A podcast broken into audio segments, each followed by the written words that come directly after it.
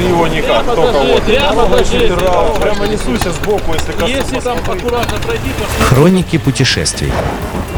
А дальше, а дальше будет. Всем доброго дня на Моторадио. В эфире мотопрогулка выходного дня и я Наталья Луковникова. Сегодня мы возвращаемся в Ленинградскую область, и нас интересует церковь Успения Пресвятой Богородицы в селе Теребушка. Это эклектика, русский византийский стиль. Церковь построена между 1854 и 1868 годами. И с архитекторами есть некоторые сомнения. Предположительно, это Николай Сычев или Карл Брандт. Ну и относительно колокольни вроде как Григорий Карпов. Ну, например, к работам Брантна относится церковь всех святых в Всехсвятском скиту Валаамского монастыря, а Сычев выполнил интерьеры и внутреннее убранство церкви трех святителей великих при Воскресенском Новодевичьем женском монастыре. А Карпова, так мы даже с вами и вспоминали уже раза два в наших выпусках про Большую Ящеру и село Говсарь.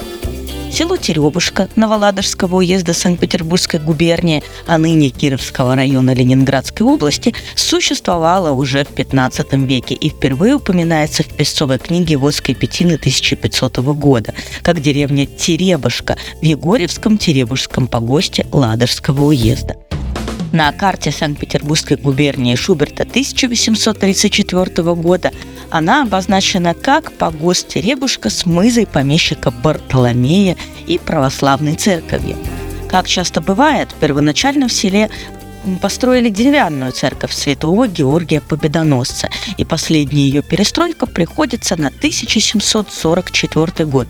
Она была упразднена в 1870 году, как раз после того, как в 1869 году была освящена новая каменная церковь. И к новой каменной церкви было приписано 12 часовен. Как часто и бывает, церковь закрыта в 1940 году.